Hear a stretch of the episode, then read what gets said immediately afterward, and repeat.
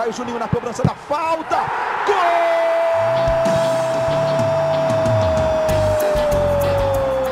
Está entrando no ar o podcast. Sabe de quem? Do Vasco! Do Vascão da Gama, do Gigante da Colina. É o GE Vasco.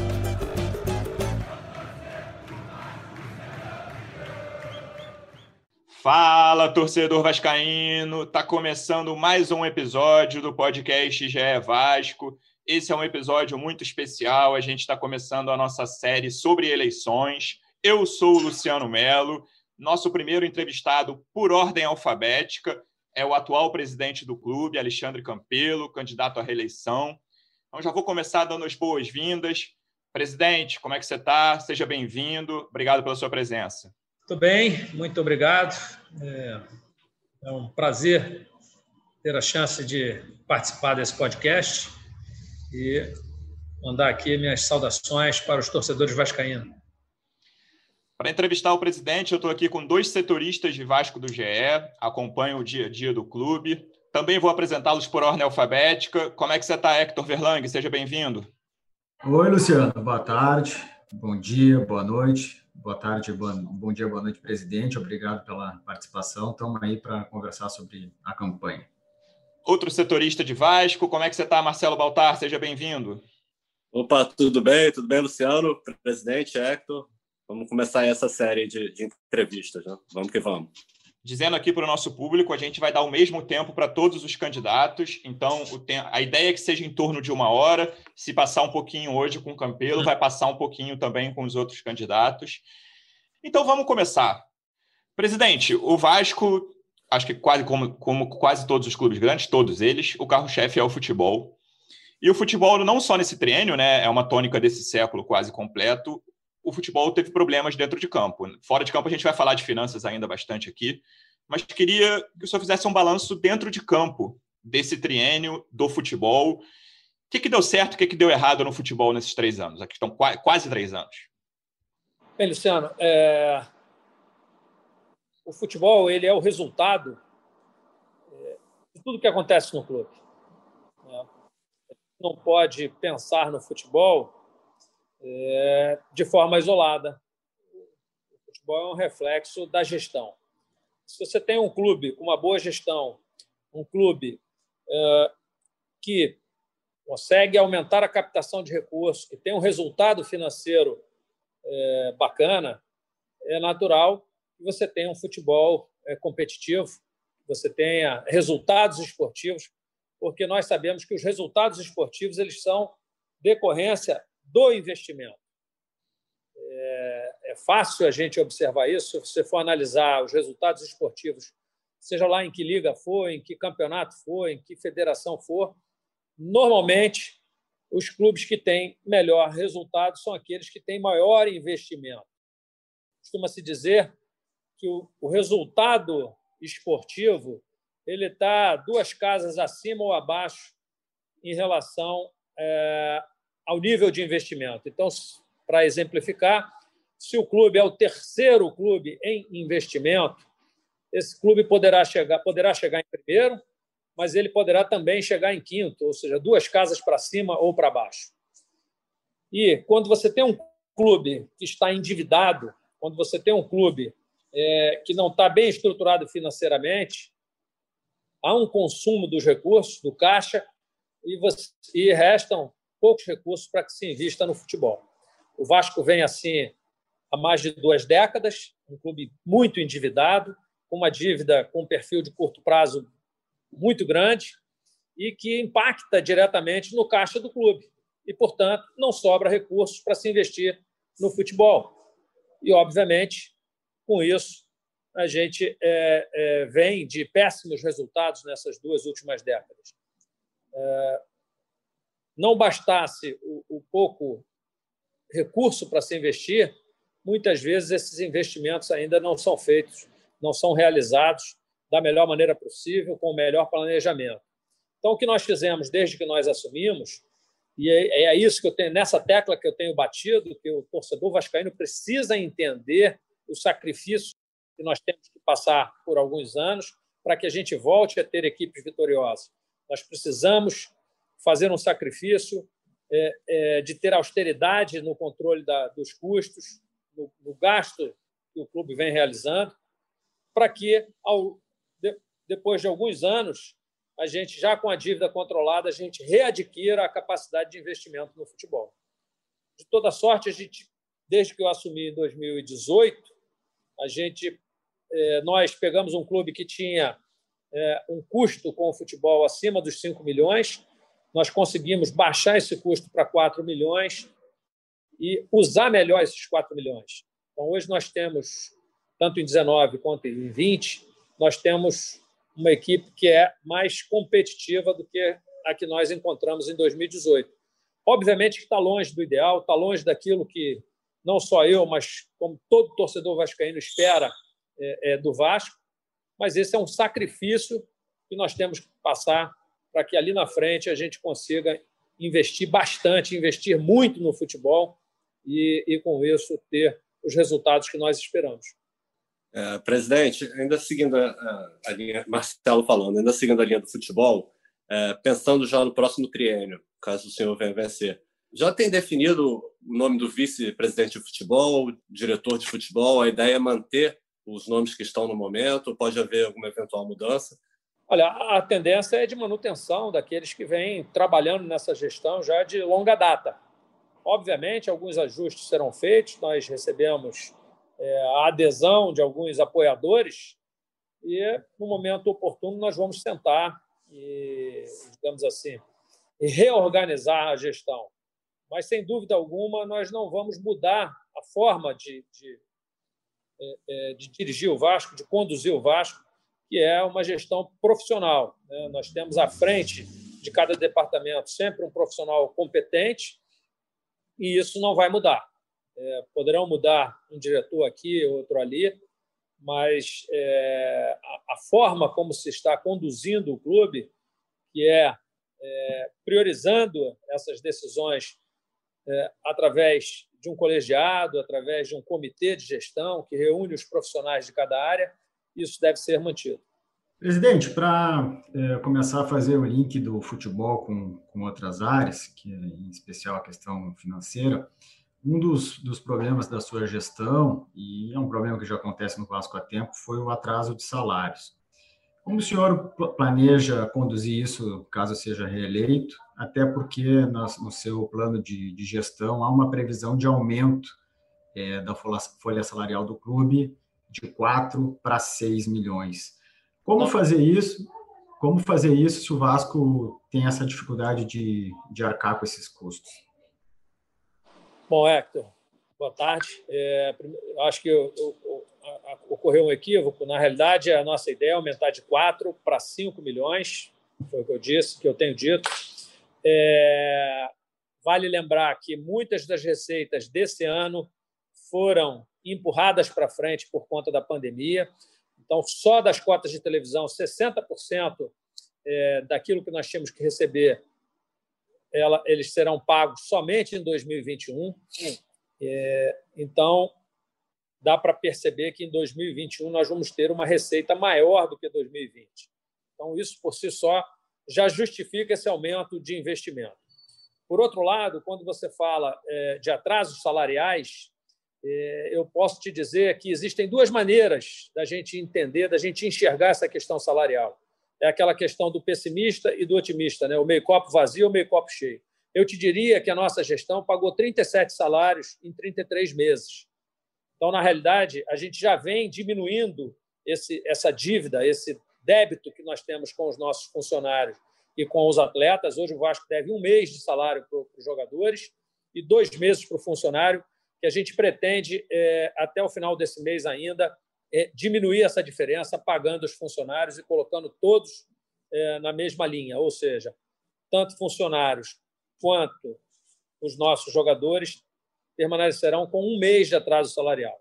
Então, a ideia é que, ao longo do tempo, a gente acabe zerando esse débito com, com os nossos funcionários e os atletas. Né? Nós devíamos quatro meses de salário 8 a 10 meses de imagem em janeiro de 2018, quando eu assumi. Hoje nós não devemos imagem e temos apenas um mês de atraso salarial. Então, eu acho que já houve uma evolução muito grande e num período que foi mais difícil, ou seja, no primeiro ano de gestão, é, que foi um ano muito conturbado, nós assumimos o clube ainda sem ter o conhecimento pleno é, do endividamento, é, e a partir daí começamos a organizar o clube.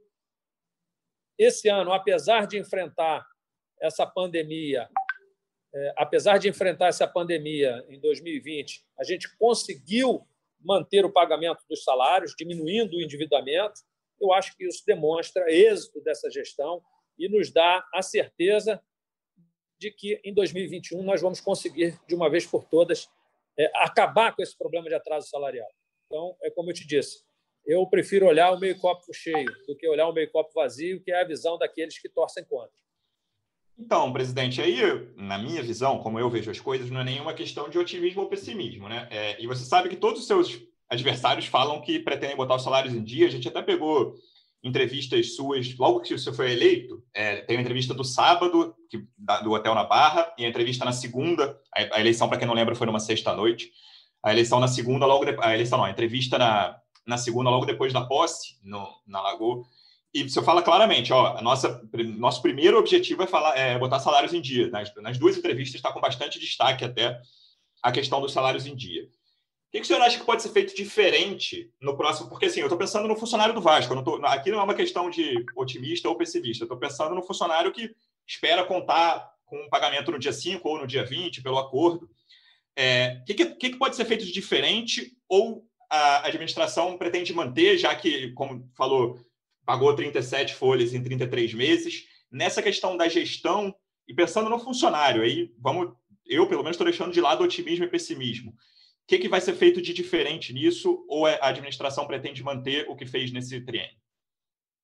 Então, como eu te disse, é, se a gente não tivesse os efeitos da pandemia, nós já estaríamos com salário em dia. Eu estou te dizendo que, apesar de todas essas dificuldades enfrentadas, a gente reduziu o endividamento com, com o nosso funcionário. Esse, esse atraso todo é, salarial, nós hoje estaríamos com salários em dia. Volto a dizer, 60% do que nós temos para receber foi empurrado para frente. Eu deveria estar recebendo dinheiro, por exemplo, da televisão desde abril e não recebi. Eu deveria ter continuado recebendo dinheiro de patrocinadores e não recebi durante a pandemia, porque esses contratos foram suspensos. Não recebi da televisão porque o campeonato começou em agosto ao invés de começar em abril e também todos esses recebimentos foram jogados para frente. Mas apesar disso, a gente conseguiu diminuir esse endividamento. Então, veja, não fosse toda essa, essa esse efeito da, da pandemia, é, de parada de, de, de entrada de recursos, nós estaríamos certamente com os salários em dia. E o que se pensa é, como eu disse, em 2021, com a entrada dessas receitas, mais as que nós vamos é, é, receber relativas ao próprio ano de 2021, eu, acho, eu, eu tenho a plena certeza de que a gente vai conseguir, de fato, é, equalizar essa questão salarial. Né? Obviamente, você faz um planejamento e no planejamento não está previsto lá que você vai ter uma pandemia. Então, quando isso acontece, você tem que redirecionar, você tem que corrigir o curso, você tem que criar outras soluções.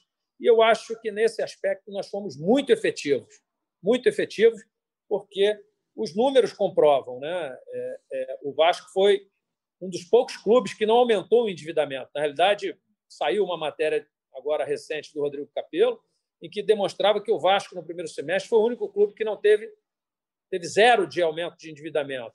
Tiveram outros que também foram, foram muito bem é, é, administrados e que tiveram um endividamento pequeno, de um milhão, dois milhões, mas o Vasco foi o único com zero de endividamento. Isso demonstra, isso demonstra a capacidade de gestão.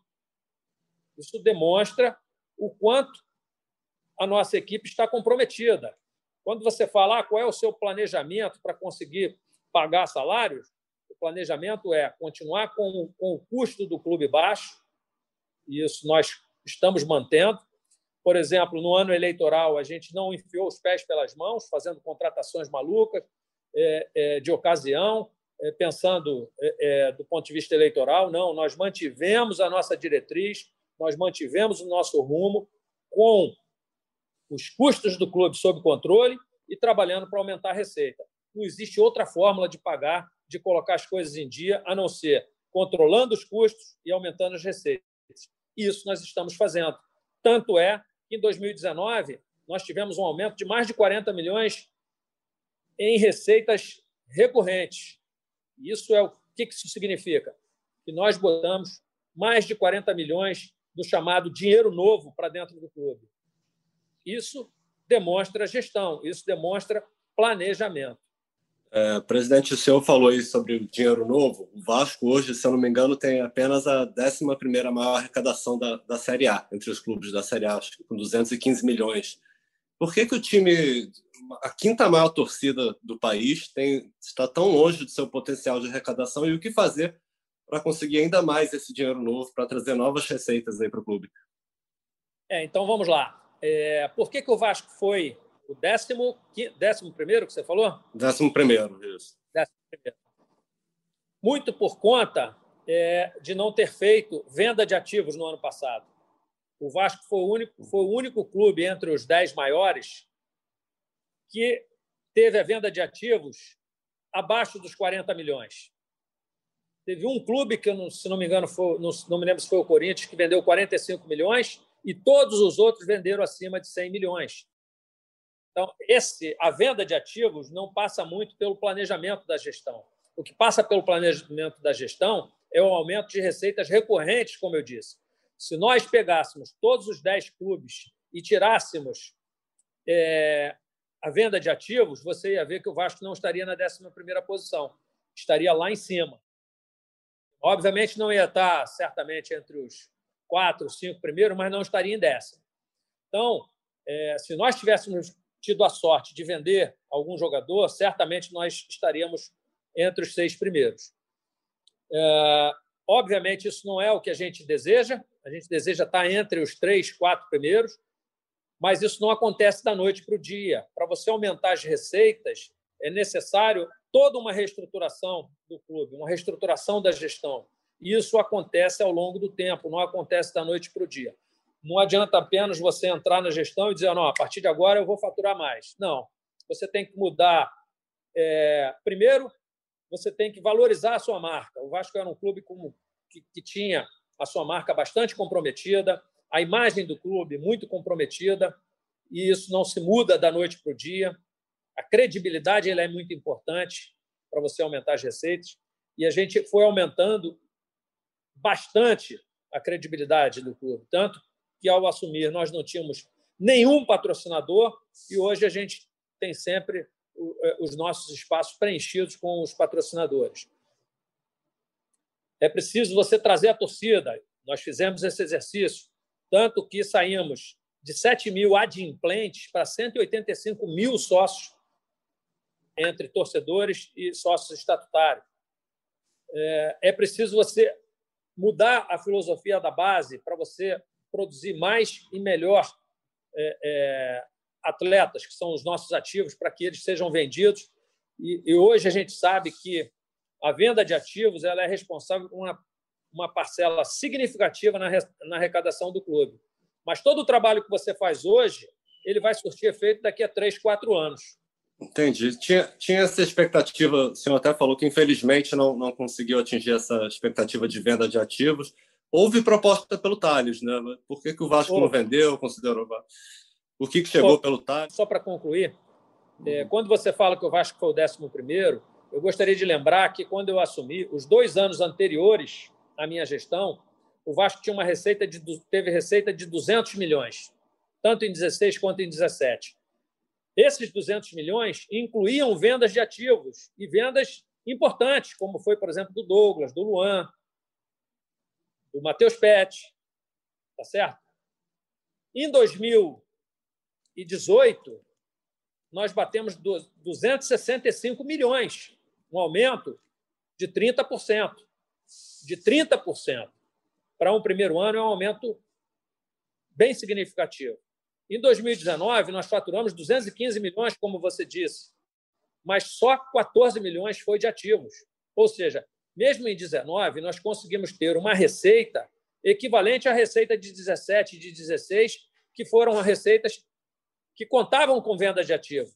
Então, isso também demonstra que a gestão foi efetiva no aumento de recursos, no, na, na, ao trazer recursos, aumentar a receita do clube.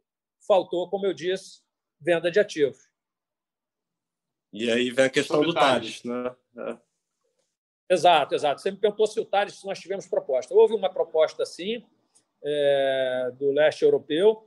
O atleta não queria ir e nós consideramos que a, que a proposta era aquém daquilo que nós entendemos que o jogador vale. Presidente, para é, ingressar em outros, outros assuntos, eu vou fazer uma pergunta que vai englobar é, três situações, que são situações diferentes e cada uma tem a sua complexidade, vou, e a gente vai conversando sobre elas. São os planos para o CT, os planos para São Januário e os planos para Maracanã. Vamos começar pelo CT, pelos CTs, na verdade. Dois, né? Profissional, o profissional da base, o profissional já foi inaugurado, o clube treinou lá pela primeira vez na sexta-feira Caso o senhor seja reeleito, vai complementar, é, terminar a obra lá, enfim, qual o seu plano para o CT profissional e o da base lá de Caxias, por favor? Como você bem disse, nós entregamos o CT e já na sexta-feira tivemos lá o nosso primeiro treino. Hoje passei no clube e estavam todos lá trabalhando, mas o nosso projeto não para por aí. Nosso projeto é muito maior do que essa entrega que nós fizemos. Nós já iniciamos a, a, a segunda etapa. É, nesse momento, o que está se fazendo é a colocação de aterro numa área que é quase o dobro da que, nós ocupamos hoje, que também é do Vasco. E a ideia é que, ao término do, desse trabalho de, de, de aterro do, da, da, daquela área, se inicie as obras é, aí então das instalações definitivas de vestiário, de alojamento, é, de departamento médico, enfim. Esse é o, o, o projeto completo do nosso centro de treinamento. Ele engloba, ele tem um total de sete campos de futebol, sendo um deles um mini estádio e toda uma área de, de construção para abrigar não só o futebol profissional, mas como as categorias sub-17 e sub-20. Existe uma previsão de contar com a ajuda da torcida novamente nessa questão da arrecadação de gastos para o CT, presidente? Ou o Vasco já busca outras formas? Claro que busca outras formas também, mas como o Vasco pretende financeiramente terminar esse CT que, enfim, já está já está podendo usar, já está treinando lá, mas como o senhor falou, existe um longo caminho a ser percorrido ainda até a, a instalação total. Bom, sem dúvida alguma, a gente vai continuar contando com a torcida, porque isso é fundamental, é importantíssimo que a torcida esteja sempre é, lado a lado com, com a gestão do clube, é, na construção do centro de treinamento ou de qualquer outro patrimônio que venha a compor o nosso, o nosso, os nossos equipamentos. Esse é, o, essa é uma característica do nosso clube, é sempre realizar com o apoio da nossa torcida. Obviamente, essa, essa próxima etapa ela não vai ser realizada apenas com a contribuição do torcedor, como não foi a primeira etapa. É, a, a, participação do torcedor ela foi fundamental, foi muito importante, mas nós tivemos ali também a entrada de recursos é, que não, não tiveram como origem as doações do torcedor, tiveram como origem parcerias com os nossos com os nossos parceiros, né? com, com, com aqueles que, que patrocinam o clube, é, recursos do próprio clube e, obviamente, na segunda etapa, que é ainda maior do que a primeira, nós vamos sim contar com a ajuda do torcedor, mas a ideia é que a gente entre com recurso próprio.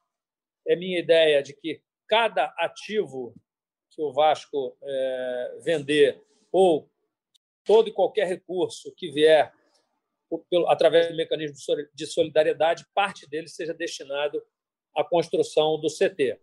O senhor já tem definido um percentual, presidente? Ainda não tenho, não, ainda não tenho, não, mas, mas certamente é, nós vamos fazer isso. Talvez aí 10, 15% é, se utilize para isso. É óbvio que a gente já, de, já tem um compromisso de destinar uma parte é, para pagamento de dívidas, que é o pool de credores. Então, eu acredito que talvez aí algo entre 10% e 15% da venda de ativos vá para a construção de CT e o restante é, para o custeio do clube e para pagamento de dívidas também. É, quanto ao centro de treinamento de Caxias, é, as obras estão avançando muito. Eu acredito que nas próximas semanas a gente já possa até inaugurar. É, nesse momento, os campos estão em fase de. Já, já se terminou a drenagem e a, e a irrigação. Nesse momento, a gente vai começar a espalhar areia para depois fazer o plantio da grama. Então, acredito que mais algumas semanas a gente já consiga é, é, inaugurar o centro de treinamento de Caxias. São Januário Maracanã. Bom, Januário, nós também estamos avançando muito. Nós assinamos o, o memorando de entendimento e agora, depois disso, várias reuniões já foram realizadas. É, avançamos muito no entendimento da parte jurídica, é, da parte é, de engenharia e também na questão fundiária. Né? Já foi feito o estudo topográfico aqui do, do, de todo São Januário, então essas questões estão avançando. A gente já começa a discutir alguma coisa em relação a, aos fundos de investimento com alguns interessados, de maneira que nós estamos também muito próximos de assinar o contrato definitivo. Em relação ao Maracanã, é, nós estamos aguardando. É, tínhamos uma ação aí contestando a cessão do Maracanã para o Flamengo e para o Fluminense. A gente vai continuar nessa luta, entendendo que o Maracanã não pode ser de um ou outro clube, que tem que ser do Estado, que tem que ser de todos os clubes do futebol do Rio de Janeiro. Presidente, só fiquei com uma dúvida. Caso aconteça do senhor não ser eleito, é, esse memorando de entendimento que foi assinado para é, ampliação de São Januário, caso o próximo presidente tenha alguma divergência, como é que fica? É obrigado a continuar? Não é? Depende do próximo? Não, obrigado a continuar não é. Depende. Se eu assinar antes de eu sair o contrato definitivo, o contrato está feito e existe a obrigatoriedade de continuar. Se porventura não houver tempo para eu assinar antes do término da minha gestão, vai ter que ser assinado por quem entrar. Eu acho que quem, se outro entrar, eu não acredito, é, esse outro certamente vai ter que arcar lá com as suas decisões. Né? Eu acho que ele deveria pensar no clube e seguir com o projeto que a gente entende que é um projeto excelente, que não deveria ser interrompido por mera vaidade. Mas, enfim, é, vai depender de quem sentar na cadeira. É, presidente, o senhor falou sobre a questão do Maracanã, envolvendo Flamengo e Fluminense. É, em alguns momentos houve até, houveram até algumas críticas em relação ao relacionamento do Vasco com o Flamengo, algumas posições, principalmente sobre a volta do futebol, a questão da, da pandemia. E aproveitando também o, o gancho sobre o rival, o, o, Flamengo é um exemplo.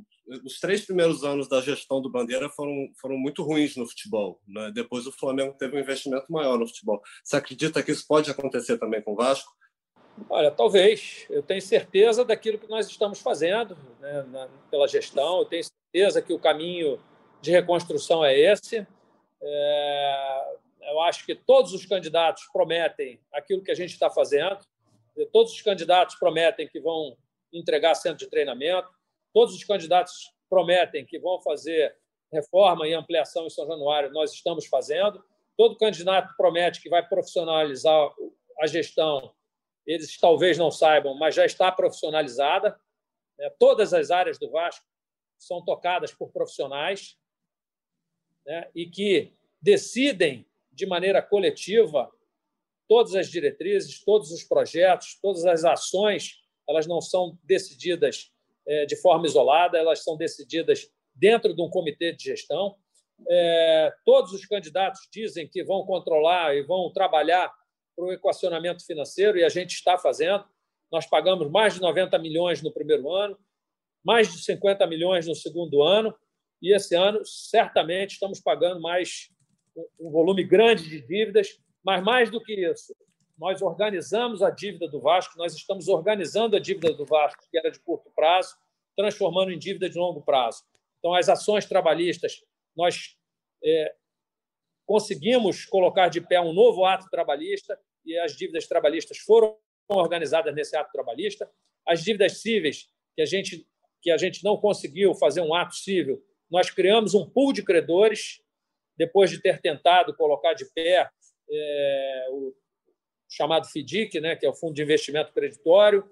A partir do momento que a gente entendeu que isso não era possível, porque não existem é, garantias para se dar a esses fundos de investimento, nós então optamos por criar esse pool de credores e que tem dado muito resultado.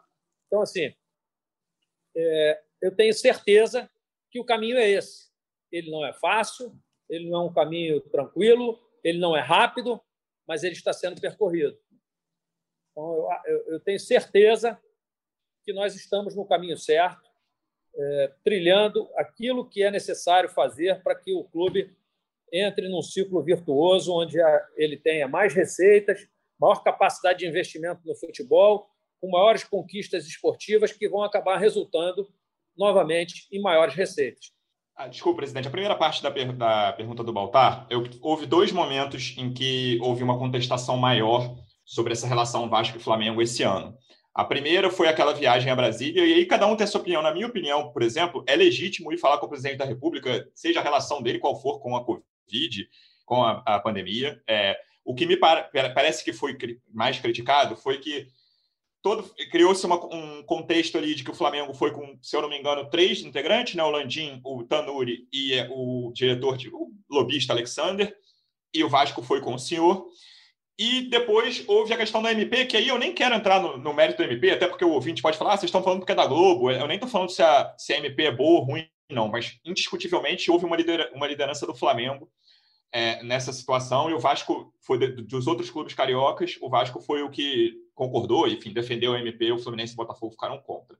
É, o senhor acha que houve uma proximidade muito grande entre as duas diretorias e, de alguma forma, isso é prejudicial ao Vasco ou não? Não, absolutamente não existe nenhuma proximidade entre as diretorias, mas se o Flamengo diz que um jogo de futebol é disputado em dois tempos de 45 minutos, não é porque o Flamengo está dizendo isso que eu vou dizer que não é, que é diferente. Quando nós fomos a Brasília, nós fomos representando o futebol carioca. Botafogo e Fluminense tinham uma opinião divergente. Não sei por que cargas d'água eles não queriam que o futebol voltasse. Nós, não só Vasco e Flamengo, nós do futebol carioca, ou seja, todos os outros clubes, gostariam que o futebol voltasse. E desses, quem é que tem representatividade? Vasco e Flamengo. Aí eu te pergunto, ou pergunto ao torcedor vascaíno, eles gostariam que só o Flamengo fosse lá e tivesse protagonismo? Não, o Vasco foi lá como protagonista. O Vasco não foi lá é, ladeando o Flamengo. Não, foram Vasco e Flamengo até a presidência da República. Da mesma forma que nós fomos, ou que nós discutimos, de, ou juntos ou isoladamente, com a prefeitura, com o governo do Estado, enfim, com as autoridades sanitárias. Eu não quero saber quem é que está ocupando o poder. Eu preciso conversar com o poder público, seja lá quem tiver sido eleito. Se foi um presidente de direita, se foi um presidente de esquerda, isso não importa. Importa que eu tenho que falar de maneira institucional. E foi isso que foi feito. Nós divergimos com o Flamengo em várias, várias coisas. Sempre que for do interesse do Vasco e eu tiver que divergir, eu vou divergir. Se os interesses forem é, no mesmo sentido, paciência, vamos juntos. Vamos trabalhar por, por aquilo que é, vai ser bom para todo mundo.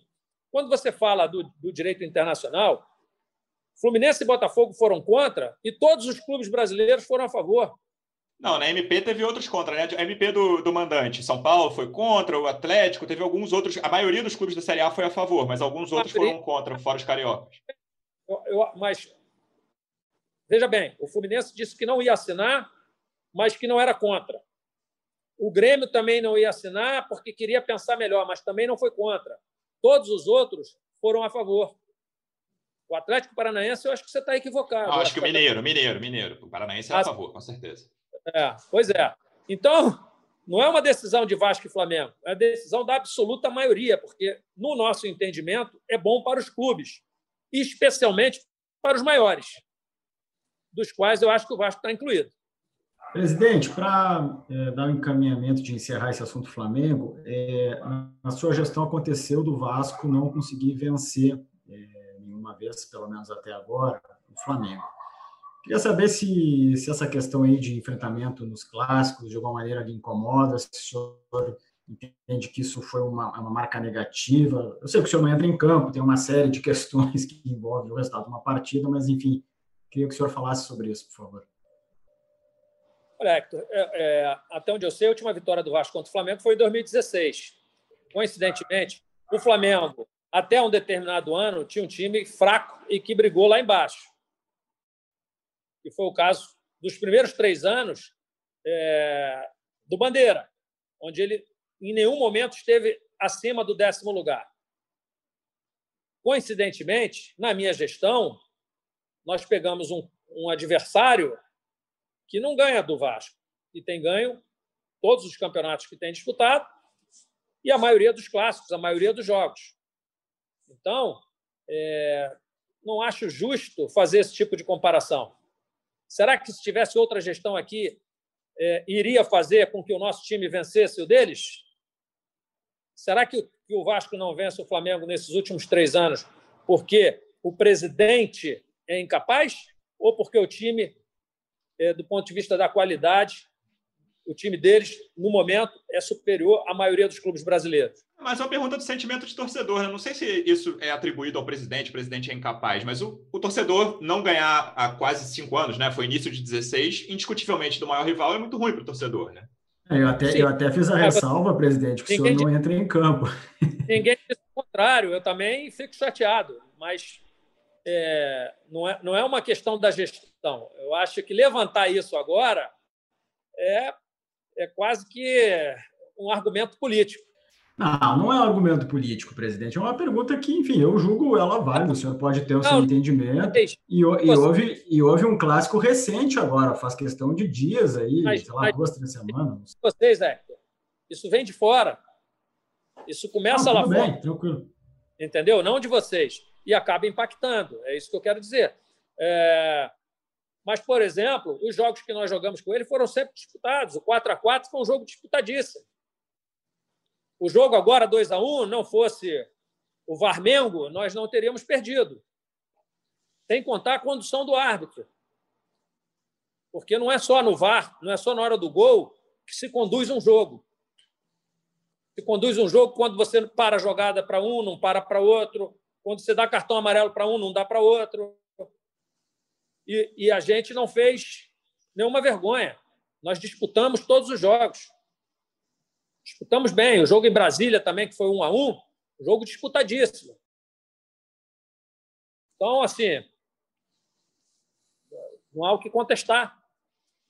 Presidente, mudando de assunto agora um pouco, qual ou quais foram os principais erros que o senhor julga durante sua gestão e o que o senhor jamais repetiria no próximo triênio? Olha, eu acho assim, é, não vejo que essa gestão, e aí eu digo, falo da gestão, porque não sou eu apenas, somos todos nós que estamos aqui na gestão, é, eu acho que a gente não cometeu nenhum grande erro. Cometemos, óbvio, todo mundo erra, todo mundo acerta. Eu acho que talvez o maior erro tenha sido algumas escolhas políticas que foram feitas lá atrás, especialmente que diz respeito à identidade Vasco. E aí eu queria entrar na, na, fatídica ou não, né? Claro que acabou com, com a sua vitória, mas a noite de 19 de janeiro de 2018, que é uma das noites mais relevantes da história política do Vasco recente, que é a noite da eleição no Conselho, com todo, daquele, todo aquele processo ali, presidente. A gente até fez essa pergunta para o senhor já no podcast que, do ano passado, eu recomendo, foi uma ótima entrevista. E aí o que o senhor falou que faria de diferente, eu lembro bem, foi não ter feito aliança com o Roberto Monteiro e a Identidade Vasco naquele momento. É, e aí, para não repetir a pergunta, mais uma vez recomendo que quem quiser ouça o podcast do ano passado. Qual é o saldo daquela noite na política atual do Vasco, presidente? É, durante a sua gestão, o quanto aquela noite impactou a, a, esse, triênio, esse último triênio do Vasco? Olha, é, me desculpa, mas todo mundo só fala daquela noite. E, na realidade. Ah, não tem noite... uma relevância enorme? Sim, mas deixa eu voltar um pouquinho. Vai. É, é, na realidade, o que impactou não foi aquela noite, foi todo o processo que culminou com aquela noite. As pessoas falam muito daquela noite, daquela noite, daquela noite, mas aquilo foi um processo. É, quando eu digo que não teria feito, uma das coisas que eu não, não, não teria feito era me unir ao Júlio, que era uma coisa que eu era contrário, e eu fui convencido pela maioria de que isso era importante, e eu acabei aceitando essa argumentação. Tá certo? A gente passou por um, por um processo muito tumultuado, por uma, uma eleição bastante conturbada, e ali foi. A eleição o... de São Januário, que você está falando. Toda é, ela, todo o é. processo eleitoral uhum. foi muito conturbado e acabou. Ali foi o, digamos assim, o clímax do, de, de, de, todo o processo. Né? É, mas antes disso, tiveram vários episódios que chegaram, é, que nos levaram aquele ponto. Agora, vale lembrar, todo mundo fala de eu ter colocado chapa, ter feito isso, ter feito aquilo. Na eleição anterior, na eleição anterior, que ganhou o Eurico, o Júlio também montou chapa dentro do Conselho Deliberativo para concorrer contra quem, teoricamente, foi a vontade do torcedor. Tá certo? Só não foi vitorioso. É... Então, assim, eu acho que analisar aquela noite dessa maneira é muito simplista. Eu acho que é, é aquilo foi fruto de um, de um processo muito mais amplo. Mas ela teve consequências na sua gestão, tanto a noite quanto o processo? Certeza. E eu diria, não só aquela noite. Talvez de forma mais marcante aquela noite, foi um processo que todo mundo errou, mas ela certamente teve um impacto muito grande em toda a minha gestão. Isso eu não tenho dúvida. Mas se você for analisar, é, muita coisa que aconteceu nessa gestão não é só daquela noite. O racha que existe é, dentro do, do conselho não é fruto apenas daquela noite, porque antes mesmo daquela noite já existia um racha grande dentro é, é, da chapa que, que, que, foi vitoriosa no dia 7 de novembro. E a isso não se pode atribuir a mim. Eu tentei, de todas as maneiras, uma saída conciliatória, uma saída que fosse é, é, amistosa, que a gente pudesse seguir junto, e não foi possível. Então, assim, eu acho que é, é olhar só para aquela noite é fechar muito o foco, é não entender todo o processo. Como esse que está acontecendo agora, hein? Vou te dizer, esse processo eleitoral já começa muitíssimo conturbado, com movimentos assim muito claros que, a meu ver, levam para uma fraude eleitoral. Quais movimentos? Quais movimentos? Por exemplo, de se tentar fazer uma eleição completamente fora do Vasco, dirigido por uma chapa, ao invés de ser dirigido pelos poderes. Que é o Qual tá chapa, tentando... presidente? Qual chapa? A chapa da, da, Sempre Vasco, que é a quem o, o presidente Mussa está é, alinhado, que tem seu filho lá. Então, ele quer fazer uma eleição exclusivamente online, uma semana antes de uma eleição municipal que vai ser presencial, com uma empresa que ele escolhe, que ele quer contratar. Isso é absurdo. O senhor defende a eleição híbrida, é isso? Eu defendo a eleição híbrida desde que a gente consiga ter uma eleição, a parte online, é, segura. Segura. Eu enviei um ofício para a COP, da UFRJ, questionando se tem segurança, pedindo um aconselhamento. Qual é a posição do COP? Me respondeu dizendo que não há segurança em fazer um processo eleitoral num curto espaço de tempo como esse, que é preciso um tempo muito maior, talvez de um ano, para se preparar uma eleição como essa. E eles querem fazer uma eleição nas coxas, desculpa a expressão, da noite para o dia, fora do Vasco. Presidente, então, aproveitando isso, que o. Eu já estou agora, aqui nesse momento, dizendo que isso pode embolar todo o processo eleitoral. Isso pode combinar com uma série de processos judiciais. E estou tentando organizar isso há muito tempo, tentando aconselhar o presidente Mussa, que toda hora extrapola do seu poder, que toda hora usurpa outros poderes. Presidente, aproveitando que, que a gente entrou nessa, nessa disputa política e eleitoral, qual o seu diferencial em relação aos outros quatro candidatos que estão concorrendo aí com o senhor? Olha, acho que a, a, a diferença é, primeiro, o meu conhecimento de Vasco, porque não há termo de comparação entre os outros e eu. Dizer, eu conheço o Vasco há 35 anos, vivo dentro do Vasco há 35 anos, enquanto os outros não têm essa experiência. O candidato Levenciano, com todo respeito, é, não conhece o Vasco, entrou aqui pouquíssimas vezes, nunca participou de absolutamente nada dentro do clube.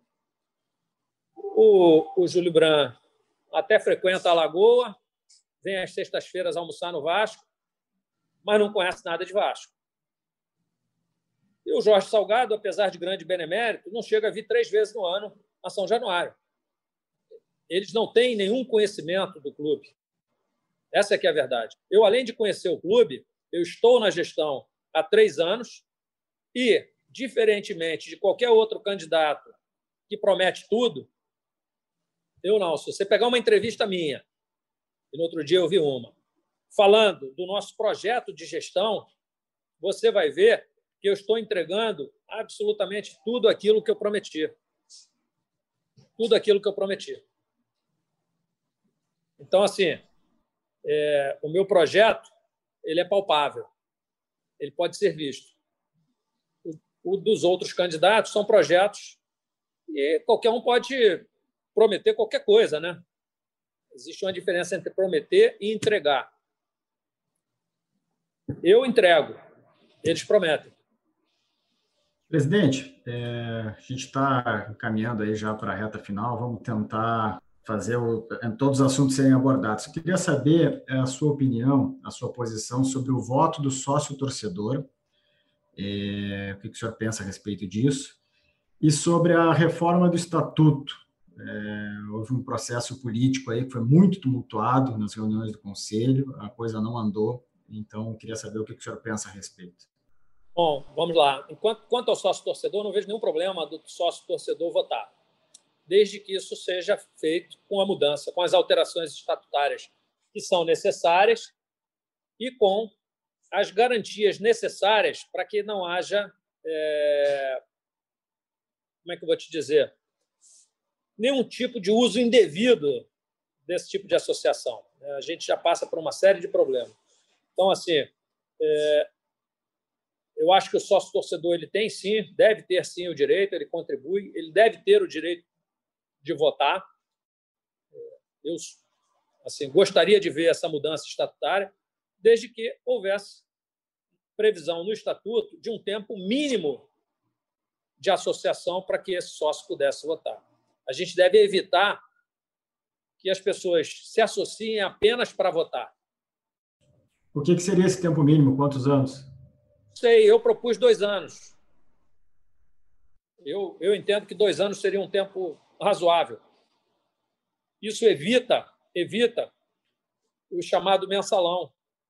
São manobras que são feitas para que as pessoas sejam eleitas. Então, excluindo essa possibilidade, eu sou completamente favorável ao sócio torcedor votar. A gente pode, então, é é, prender que o senhor defende, caso de vitória, que haja uma reforma estatutária, não na dos termos desse confuso ah, processo que o senhor já falou que é contra, mas defende que haja uma reforma do Estatuto do Vasco no próximo triênio? Ampla, ampla reforma. Eu não concordo com a que foi feita, porque eu acho que ela é casuística, ela, ela tem uma série de, de alterações foram feitas é, com intenções políticas, e eu acho que o Estatuto do Vasco ele deve ser feito não para beneficiar A, B ou C. Ele deve ser, feito, é, deve ser um estatuto criado para é, para 20, 30 anos de vida associativa e não para privilegiar A ou B ou C. Então, assim, eu não, não gosto da, da, das alterações propostas. É, se eu for eleito, eu vou propor uma nova formação de comissão eh, de reforma do estatuto, que deverá ser feita de maneira equilibrada eh, e assim pensando no Vasco para os próximos 30, 40 anos.